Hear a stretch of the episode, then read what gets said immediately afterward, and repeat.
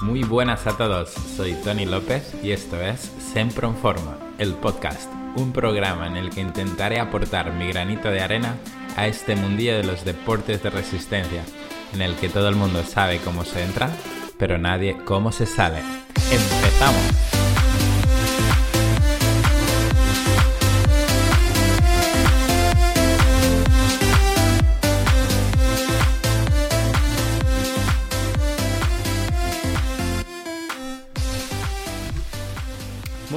Equipo, ¿cómo estáis? Nos encontramos una, semana más. Eh, esto lo vais a escuchar mañana lunes, bueno, cuando a ti te vaya bien. Podcast es la gracia de los podcasts, que lo puedes escuchar cuando a ti te vaya bien. A mí me pillas en tarde domingo, planes de entrenamiento realizados, semana cerrada y girando página para la semana siguiente.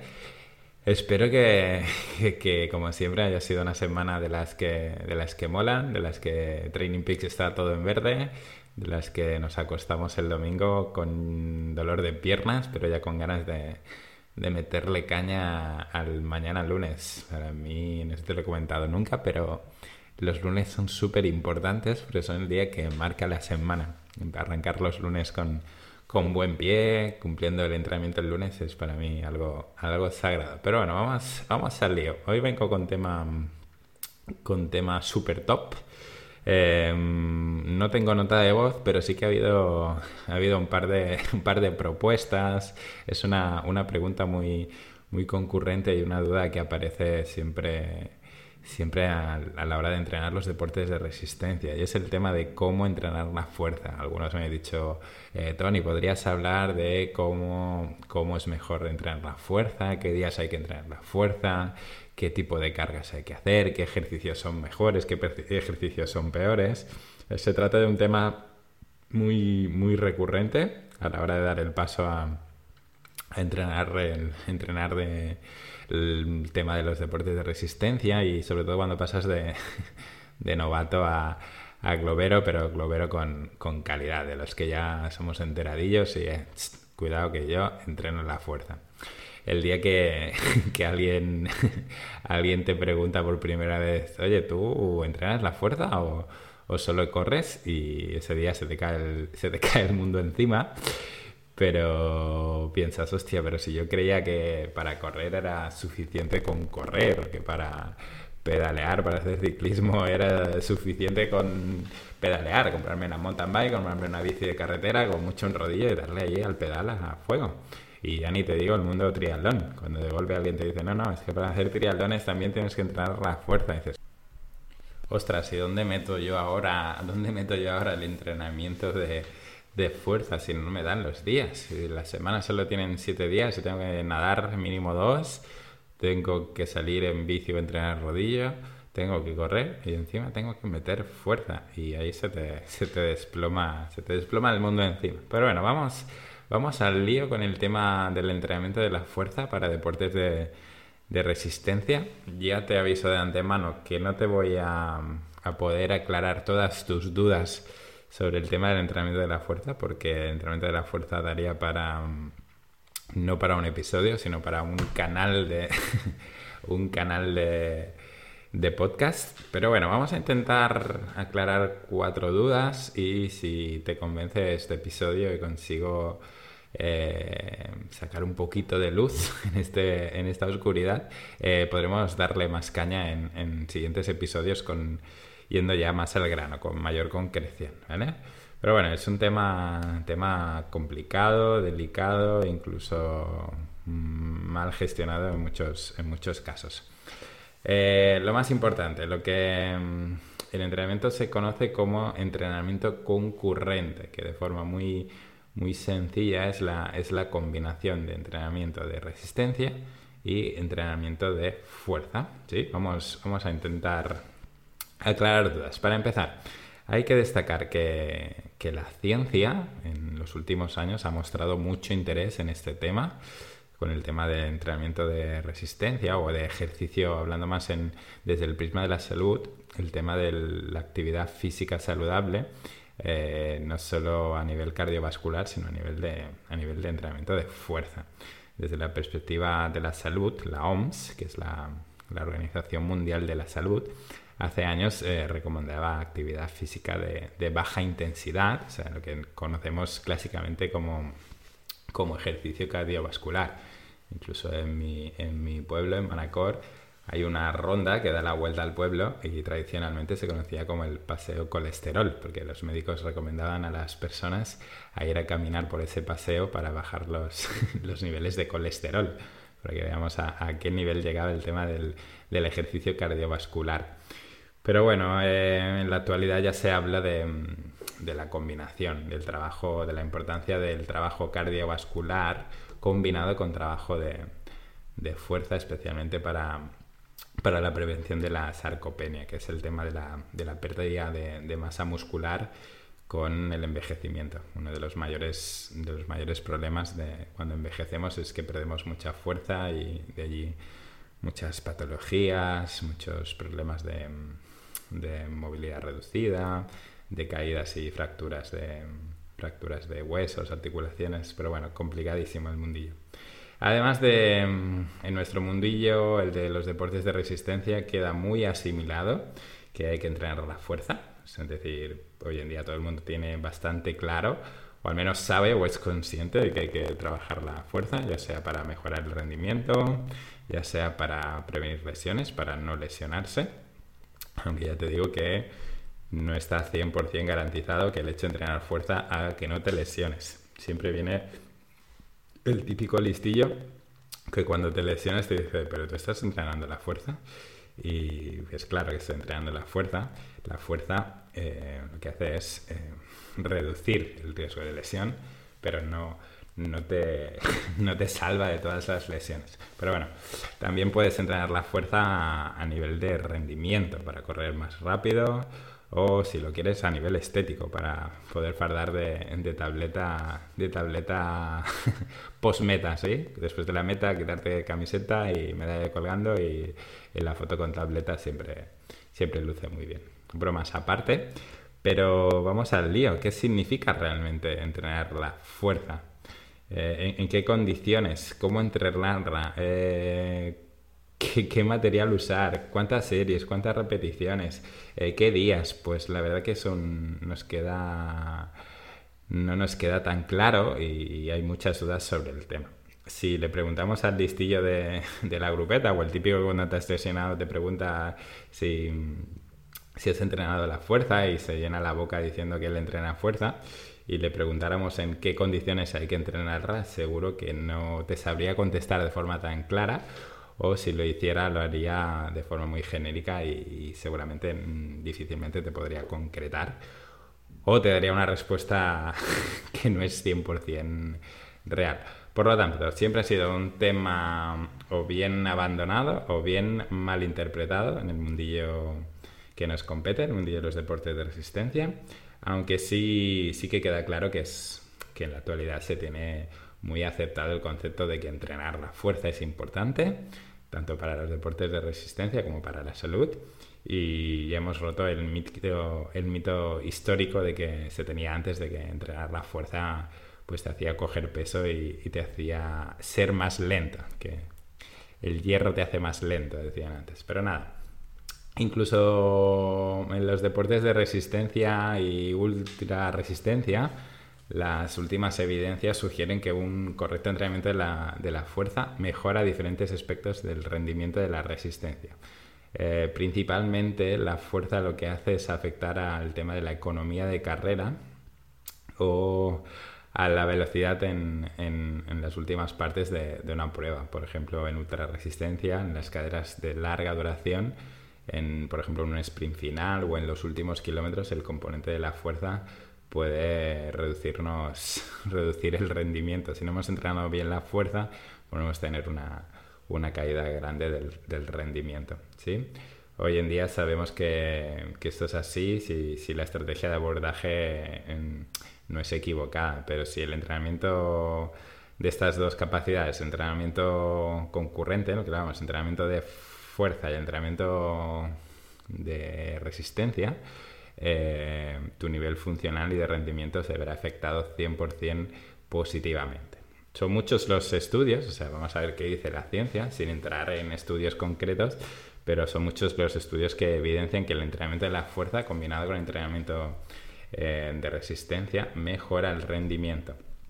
Lo que comentábamos, mejora la economía de carrera y, la potencia eh, también mejora, evidentemente, para el tema del ciclismo la potencia se ve muy mejorada sin reducir el consumo máximo de oxígeno. Incluso este consumo máximo de oxígeno, entrenando bien la fuerza, corresponde a niveles de potencia o de ritmo mucho más elevados. Por lo tanto, importantísimo que está demostrado científicamente. Pero bueno, mucha, mucha ciencia y poca concreción. Si miramos los estudios, la mayoría de estudios no son muy... Habla muy bien de la combinación de entrenamiento de resistencia y entrenamiento de fuerza, pero no hay mucha concreción en tema de cargas, en tema de, de, frecuencia, de qué días entrenar y tal. Pues si ya tenemos claro que, que, nos beneficia, eh, lo difícil es saber dónde está, dónde está el equilibrio, o sea, eh, lo que comentaba, cuándo entrenar, cómo entrenar, cómo combinarlo. Pues si pensamos en, ser resistentes, vamos a ver qué pasaría, ¿no? Si, si quisiéramos ser si quisiéramos ver en un... Te pongo una imagen, ¿vale? Eh, por un lado, queremos ser resistentes y a la vez queremos ser fuertes. Es como que tenemos dos capacidades separadas en, polos opuestos. A un lado la resistencia y al otro extremo la fuerza. Por un lado tendríamos a un maratoniano, que es un deportista muy resistente, y al otro lado tendríamos un levantador de peso tipo alterofilia. ¿sí? Tenemos la imagen clara un etíope delgadito, súper resistente, un, un, alterofilio de 180 kilos que levanta un peso brutal. Y en el punto medio tendríamos a los una combinación, ¿no? Una combinación de deportista súper resistente y deportista eh, súper fuerte a la vez. Sería la idea de los supercampeones de CrossFit o, por ejemplo, los jugadores de rugby. Son una, una combinación de deportista muy fuerte y a la vez muy resistente. Pero cuidado, ¿eh? que no estoy, no estoy recomendando que para hacer triatlón o para hacer eh, running tengamos que entrenar CrossFit ni jugar a rugby para, correr maratones, sino que a un extremo seríamos muy resistentes, al otro extremo seríamos muy fuertes y en el centro seríamos eh, fuertes y resistentes 50-50, ¿sí? Por supuesto, un maratoniano en una prueba de resistencia le pega una paliza a un, participante de CrossFit. Por lo tanto, eh, en nuestro caso nos interesa ser lo más rápidos posible en nuestra disciplina, o mover el máximo de vatios, o nadar lo más rápido posible, durante mucho tiempo y además sin lesionarnos. Evidentemente, lo queremos todo. Por lo tanto, parece, parece que la fuerza nos ayuda, queda claro que ya el tema de que nos ayuda está clarísimo y que en la dosis está el veneno. Por lo tanto, debemos buscar la forma de que este entrenamiento concurrente sea siempre en positivo. Mal gestionado eh, puede, puede, ser una relación negativa y ya sabemos que, que, no nos interesa. De forma negativa se conoce como interferencia, que se produce cuando el entrenamiento de la fuerza nos limita el entrenamiento de resistencia se suele dar cuando entrenamos la fuerza y, nos deja mucha carga residual. Sería el caso de las agujetas o sobrecargas que nos limitan los entrenamientos de calidad de resistencia o bien nos aumenta el riesgo de lesión. ¿sí? Por lo tanto, la gestión de esta fuerza será súper, súper importante. Vamos pues a intentar reventar eh, falsos mitos y creencias sobre el entrenamiento de la fuerza para los deportes de resistencia. Vamos a intentar desglosar algunos, algunos mitos que se me, han, se me han venido a la cabeza con el tema de la fuerza y seguro que se te ocurre alguno más y como siempre recuerda que quiero que seas partícipe de este podcast y si se te ocurre alguno más me lo puedes aportar y, lo añadiremos de alguna forma. Mito número uno. Los deportistas de resistencia deben tener la fuerza resistencia en el gimnasio. Repito, la fuerza resistencia. Llegas al gimnasio y te acercas al monitor de sala y le preguntas por una tablita para correr mejor y te dice que para correr mejor debes entrenar la fuerza resistencia, es decir, mover cargas ligeras y hacer muchas repeticiones. Tipo 20-25 repeticiones con muy poquito peso, ¿sí? Para trabajar las fibras lentas estimular todo el tema que necesitáis para correr muchos kilómetros.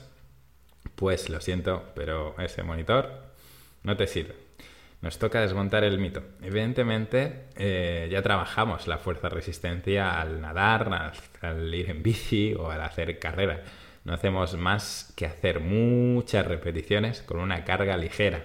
Correr no deja de ser eh, hacer un trabajo de fuerza con una carga ligera durante muchas repeticiones. Pedalear no deja de ser hacer una especie de lunge, o sea, hacer una especie de... es una, una palanca con una pierna con una carga ligera, muchas repeticiones. Y nadar, por supuesto, son muchas brazadas, una acción de tirón y de empuje que, que, lo hacemos durante muchas repeticiones.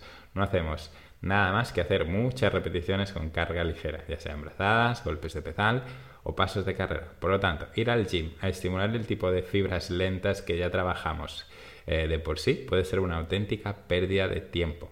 Por lo tanto, abandona el tema de la fuerza de resistencia. ¿sí? La fuerza de resistencia son los padres.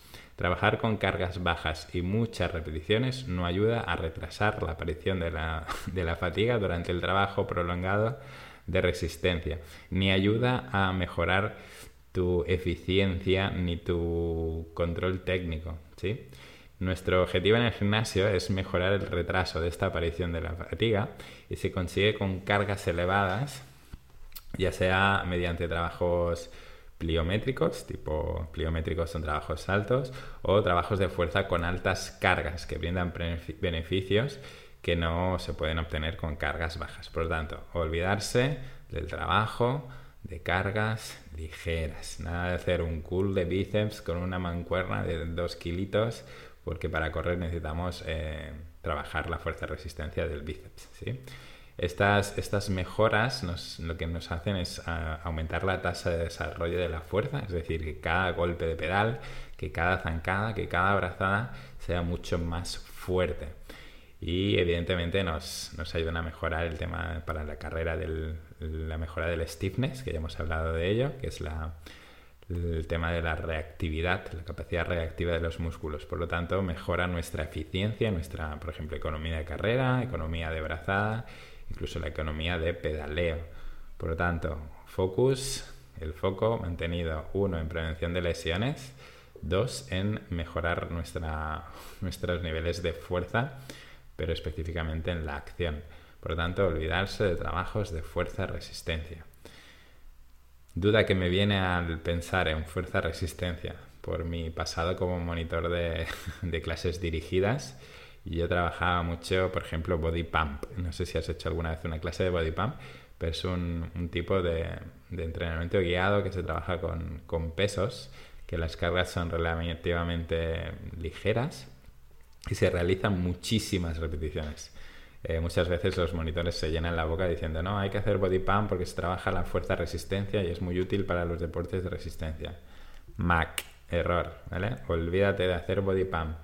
Vamos a trabajar mm, cargas elevadas, evidentemente luego te lo explicaré, con un control técnico y con una con un buen control técnico y conocimiento de, de la ejecución correcta de los ejercicios pero olvídate de clases de, clases dirigidas donde se realizan muchísimas repeticiones y se deja una carga residual que te dura 3-4 días, tipo agujetas que te duran más de 48 horas y no te permiten poder realizar tus entrenamientos de forma, de forma correcta. No, no puedes hacer tus entrenamientos eh, específicos con calidad. ¿sí? Vamos a desmontar el mito número 2, que es que que, no deben entrenar la fuerza los deportistas de resistencia porque suben de peso y por consecuencia eh, son más lentos. Esta, esta afirmación es, es, muy, muy clásica en el mundillo de los deportes de resistencia, en el cual si, si miras los prototipos de deportistas, pues hace unos años, ah, de unos años a la actualidad, eh, yo recuerdo cuando empecé en el mundial del triatlón, eh, los triatletas, los triatletas, o si miras tú mismo fotografías de hace 10, 15 años de triatletas, eh, eran, eran fuertotes, eran, estaban muy fuertes, muscularmente eran casi, casi culturistas. En cambio, en la actualidad, te pones a mirar o te vas a competir y todo el mundo está muy fino, muy fino. Hoy en día el perfil de triatleta es muy tipo Mario Mola. Y es, evidente, es evidente que el aumento de peso no nos beneficia, ya que, nuestros ritmos, nuestras potencias eh, y nuestro consumo máximo de oxígeno son, son relativos a nuestro peso corporal. Por lo tanto, aumentar de, de peso evidentemente nos suele perjudicar. Pero cuidado, porque una cosa es aumentar de peso, es decir, lo que marca la báscula, eh, ese momento post Navidad o post Pascua, ahora que se acerca Pascua y, tocamos techo a nivel de, de, peso de peso por haber comido más de lo que toca y haber entrenado menos. Y otra cosa es los porcentajes, es decir, podemos estar en un mismo peso con porcentajes grasos mucho más bajos y a nivel muscular porcentajes mucho más altos. Es decir, puede estar en mis 75 kilos con un porcentaje de graso mucho menor y un porcentaje de masa muscular mucho mayor. Por lo tanto, queda claro que hacer trabajos de hipertrofia, es decir, de ganancia de masa muscular, eh, no siempre nos puede beneficiar.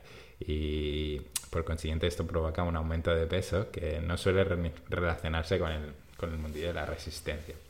Eh, estoy totalmente de acuerdo ¿eh? que con este concepto de que no veo, no veo necesidad de trabajar la hipertrofia para rendir mejor en deportes de resistencia. Pero, siempre hay un pero, en algunas fases de la, de la temporada, especialmente en pretemporada, nos viene bien trabajar la hipertrofia, ya que durante los bloques competitivos el volumen de entrenamiento de resistencia será tan grande, incluso habrá unos niveles de catabolismo, de destrucción muscular eh, bastante altos, elevados. Por tanto, nos viene bien hacerlo, o sea, haber trabajado en pretemporada un poquito el tema de la, de la hipertrofia y la ganancia de masa muscular, no durante todo el año. Por lo tanto, hipertrofia eh, modo croissant, no, no, en fases de competición, pero sí en, en pretemporada, no modo croissant, ¿eh? simplemente buscar una ligera ganancia de masa muscular eh, sin volvernos un, Arnold Schwarzenegger, nos puede beneficiar en pretemporada en vistas a la masa muscular que iremos perdiendo durante la temporada. La segunda parte de, la frase de que corro más lento, eh, ya hemos explicado que es falsa porque al mejorar al mejorar la fuerza bien trabajada, bien orientada, eh, realmente hacemos lo contrario, retrasamos la aparición de la fatiga y corremos de forma mucho más eficiente. Pero no solo corremos, recuerda que para pedalear la eficiencia es muy importante. Muchas veces se pierde, se pierde la fuerza por el camino, es decir, un mal gesto técnico, un mal control de cadera, un mal control de rodilla, un mal control del, del core, del core eh, puede hacerte perder energía de pedaleo. No toda, no toda la fuerza que aplicamos al pedal es resultante de haber hecho de tu fuerza real. Mucha fuerza se pierde por el, por el camino. Pero vamos al grano. Mito número 3. Los deportistas de resistencia no deben entrenar el tren superior porque no lo usan. Evidentemente, este mito queda reventado con el tema de los triatletas, porque necesitamos el tren superior para, para entrenar la natación. Y para los ciclistas, tener un buen, un buen trabajo de tren superior. No hablo de tener unos brazos de hipertróficos, sino hablo de, de trabajo de calidad orientado a la prevención de lesiones, pues ayuda a mantener un buen control de la postura, especialmente en, las pruebas de, resistencia. Eh, seguro que lo habéis sentido. Eh, no podéis imaginar, eh, a no ser que no seáis ciclistas, pero lo incómodo que puede ser ir bien de piernas y ir reventado de cervicales y reventado de, de brazos y, decir, es que no puedo más de cervicales y resulta que de piernas soy perfecto y, no puedo seguir tirando. Y para los corredores, ¿qué pasa con los corredores? ¿Hay que tener el tren superior o no? Pues lo mismo, los brazos tienen una función estabilizadora muy importante durante la carrera y un mal control postural, eh, especialmente del control del tronco eh, y de las extremidades, puede, puede afectar a tu técnica de carrera y de nuevo a la eficiencia. Por tanto, Tren superior también, sin buscar ganancias tipo Arnold Schwarzenegger, pero sí entrenar la fuerza para mantenernos y para mejorar la, eficiencia y evidentemente el control. Mito número 4. El entrenamiento de fuerza reduce el consumo máximo de oxígeno. Esta sí que es muerte, ¿eh? está totalmente demostrado eh, que este mito es falso. Está científicamente demostrado que el consumo máximo de oxígeno al entrenar de forma concurrente, es decir, de nuevo fuerza más resistencia, no se ve perjudicado. Y además se ve beneficiada la capacidad submáxima. Cuidado. Es decir, en zonas subumbral, que son las que usamos en la mayoría de nuestro tipo de pruebas y competiciones, eh, de nuevo, los mecanismos de mejora de la, de la economía de carrera hacen que, tengamos una mayor capacidad submáxima.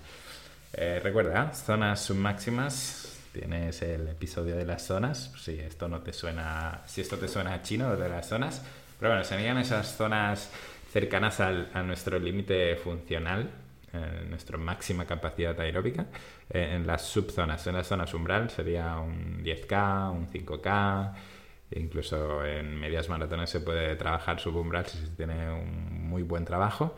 Pues el trabajo de la fuerza te hace mejorar esas, esa capacidad de retrasar la fatiga en estas zonas eh, cercanas al límite. Por lo tanto, de nuevo, a favor de la fuerza. Eh, mito, vamos con el mito número 6, o más bien la excusa número 6. Es la típica excusa de es que no me da la vida para entrenar la fuerza. Para entrenar la fuerza necesito mucho tiempo. Eh, como siempre, tema logístico. Si tú te organizas mal el tiempo y vas al gimnasio, eh, que te pilla a la otra punta de tu ciudad o de tu pueblo. Además, siempre te encuentras con el colega de turno y dispones cháchara mm, media hora. Además, entre serie y serie te pasas 40 minutos mirando el Instagram, has perdido el tiempo durante dos horas y has entrenado 30 minutos de calidad de fuerza. Eh, evidentemente, para entrenar la fuerza se necesita constancia porque es una capacidad que se pierde rápidamente. También se necesita aplicar estímulos que sean lo suficientemente eh, efectivos, que produzcan adaptaciones. Y, lo más importante es que no necesitas mucho tiempo. Con 30 40 minutos eh, es suficiente. Es casi mejor entrenar 40 minutos o 30 minutos o 15 minutos eh, con más frecuencia que no pegarte una paliza los lunes y no volver a entrenar la fuerza hasta dentro de dos semanas. No nos compete este tema, pero el típico musculito es que dice, no, yo es que los lunes hago pecho y ya está. Y luego no hago pecho hasta el próximo lunes es un error clásico. Si tú no estimulas la fuerza, a las 48-72 horas se, pierden las adaptaciones. Por lo tanto, para entrenar la fuerza, organizarse bien, posibilidad de entrenar en casa, no necesitas muchos materiales. Ahora iremos con las, con las recomendaciones y consejos que yo te puedo dar para entrenar la fuerza. Y, no se necesita muchísimo tiempo, se necesita trabajar de forma efectiva. Vamos ahora con, el tema de, cómo mejorar, cómo, cómo poder aplicar eh, estos entrenamientos. Una vez desmontados los mitos y haberte, haberte liado más que aclararte las ideas, vamos a intentar sacar las, las directrices básicas para aplicar e introducir el entrenamiento de fuerza a tus entrenamientos, sacándole el máximo beneficio. ¿vale? Lo que hablábamos, eh, poco es mejor que nada. Queda claro que mm, queda claro y asumido que para obtener grandes beneficios del entrenamiento de la fuerza, como mínimo deberías entrenar eh, tres días a la semana, pudiendo meter incluso cuatro sesiones perfectamente. Pero en el mundo de los mortales, que no nos, que no nos da la vida, es difícil sacar horas para, todo y normalmente eh, la más perjudicada suele ser la fuerza por mi experiencia, la mayoría de deportistas, si se tienen que fumar un entrenamiento de fuerza o un entrenamiento de carrera, eh, me fumo el de fuerza porque a nivel de autoestima me da mejor el de, el de carrera. Pero por poco que sea, mete, mete como mínimo um, una sesión en periodos cercanos a, la competición en las que quieras sacar el máximo, el máximo jugo a los entrenamientos de resistencia y busca meter dos, tres sesiones en periodos de, de pretemporada o incluso en semanas de, descansa, de descarga de entrenamiento de resistencia. En las semanas que, mm, que, no tengas competición, pero te toque descargar a nivel de, entrenamientos de resistencia, puedes aprovechar para meter más sesiones de, más sesiones de fuerza. Sé que es difícil, pero intenta siempre ser lo más constante posible. Si solo puedes meter un día a la semana, es mejor un día que nada. Pero mete siempre un día a la semana, no un día durante dos semanas, tres meses sin entrenar la fuerza, luego vuelvo a entrenar la fuerza porque me he lesionado. Eh, mejor constancia y frecuencia. ¿sí? Vale, punto número dos. Trabaja de forma lo más global posible, buscando ejercicios que trabajen eh, concepto de, patrones motrices, es decir, que trabajen movimientos, no que trabajen un músculo de forma aislada, ¿sí? Lo que hablábamos antes, trabajar curl de bíceps, que es el típico ejercicio del que quiere aumentar sus bíceps, eh, queda muy bien para, para, las fotos de Instagram, pero, pero no es nuestra prioridad. Prioriza ejercicios como las zancadas, los pesos muertos, las sentadillas, las cargadas, las cargadas con, con, con press, las dominadas, pues todos estos ejercicios sin más globales eh, pueden ser tus grandes aliados, ¿sí? También no olvides nunca el, trabajo del core, que es el trabajo de la zona, de la zona media, ¿sí? La zona del tronco. Eh, puedes trabajarlo en, en las sesiones de, de, fuerza de forma integrada. Por ejemplo, mientras recuperas de según qué ejercicios, puedes trabajar en formato circuito y en medio trabajar de forma integral el trabajo de core o bien en los calentamientos o las vueltas a la calma en, los entrenamientos de, resistencia.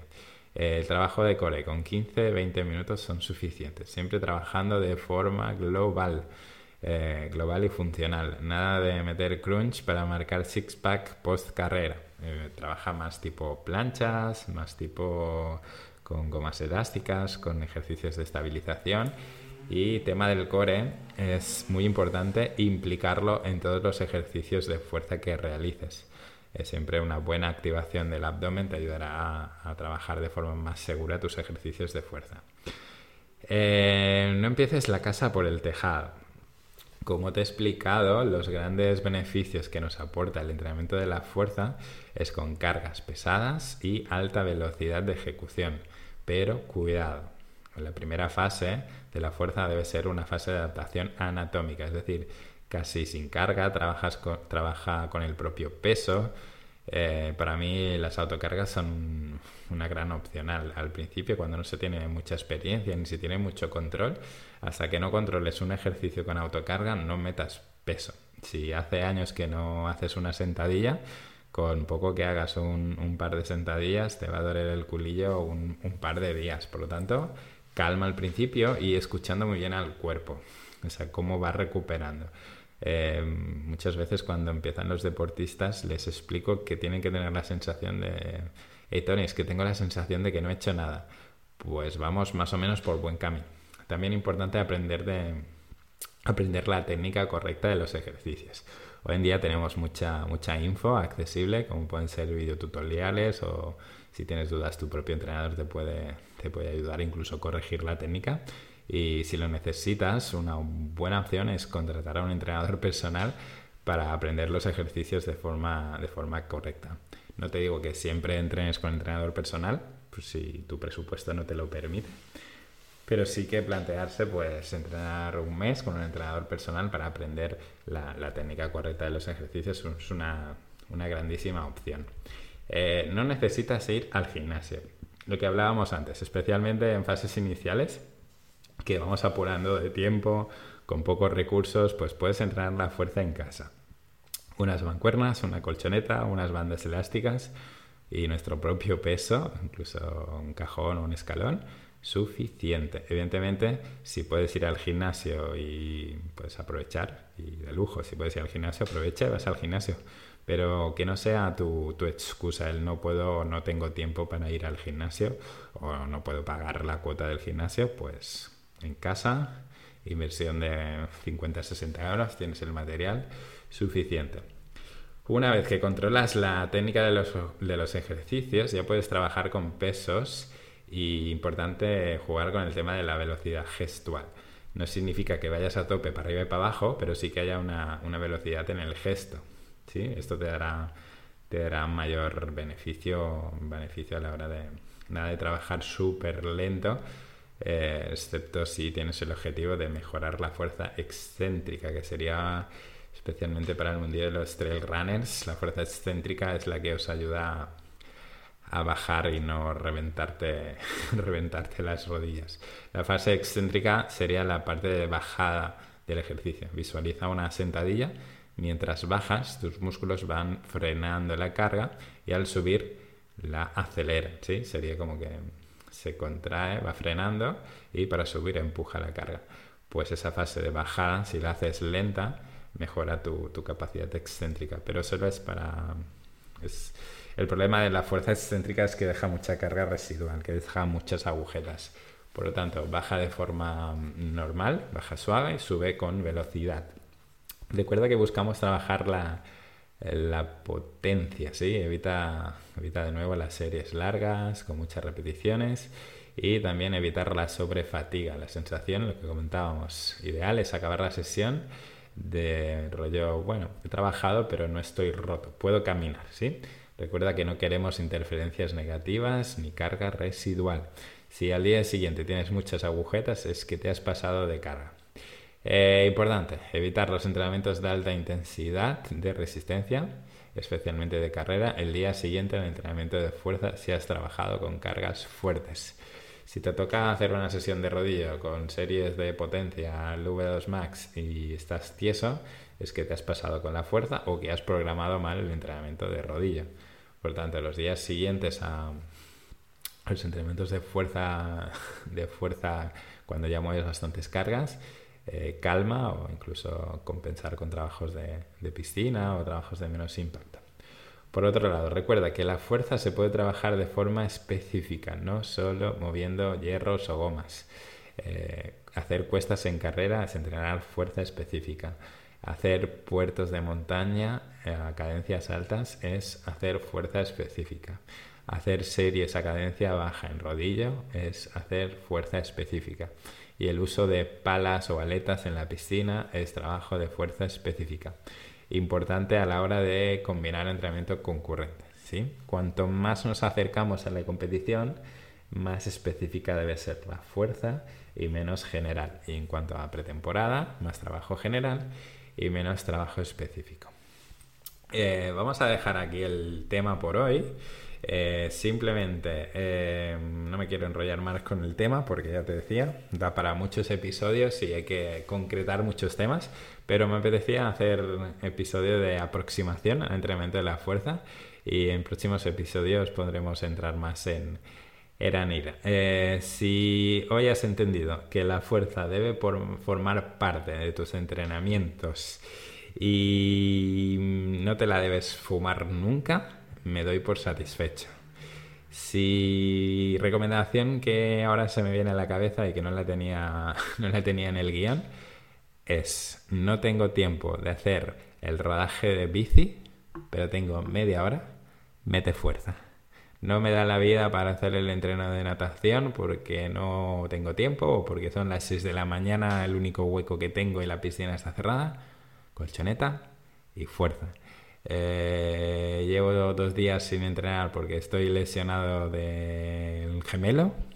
Mete fuerza sin implicar el gemelo. Puedes trabajar el resto de capacidades. Por tanto, la fuerza no debe ser tu enemigo, debe ser tu mejor aliada. Luego cuando cruces una meta y dices, ¡buah! Estoy entero de piernas o al día siguiente de haber hecho un trail y puedas caminar de forma digna por la calle, te acordarás de este episodio. Pues nada, lo dejamos aquí. Espero que tengáis como siempre una semana llena de salud, kilómetros, experiencias y muchas sentadillas, planchas y zancadas. Un abrazo a todos.